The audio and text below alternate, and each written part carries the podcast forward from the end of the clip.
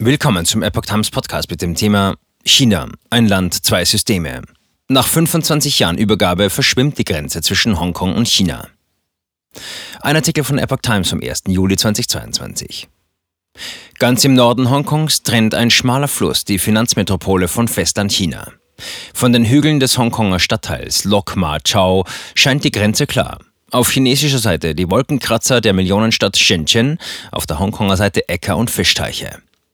Am 1. Juli 1997 gab Großbritannien seine langjährige Kronkolonie Hongkong an China zurück.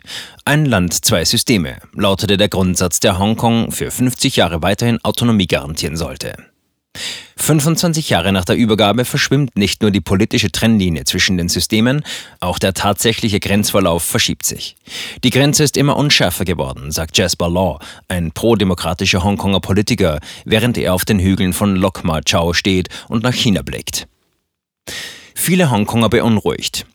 Die wachsende Vereinnahmung durch China beunruhigt viele Hongkonger und sie war ein Auslöser für die Demokratieproteste vor drei Jahren.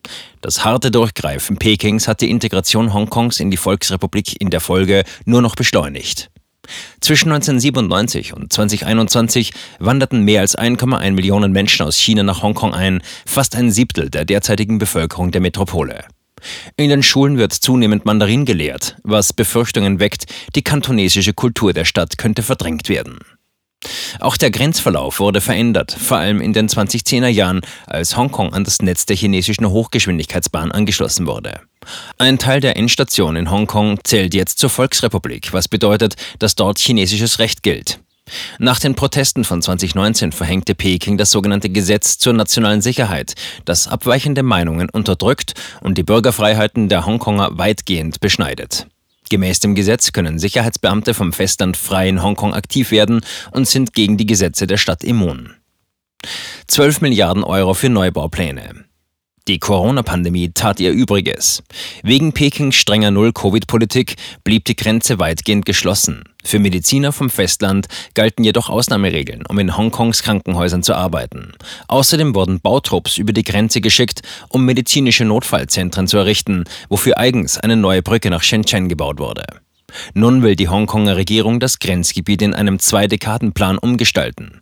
100 Milliarden Hongkong-Dollar, 12 Milliarden Euro sind dafür vorgesehen. Ziel ist es, die wirtschaftliche Entwicklung der nördlichen Stadtteile durch eine enge Verbindung an Shenzhen zu fördern.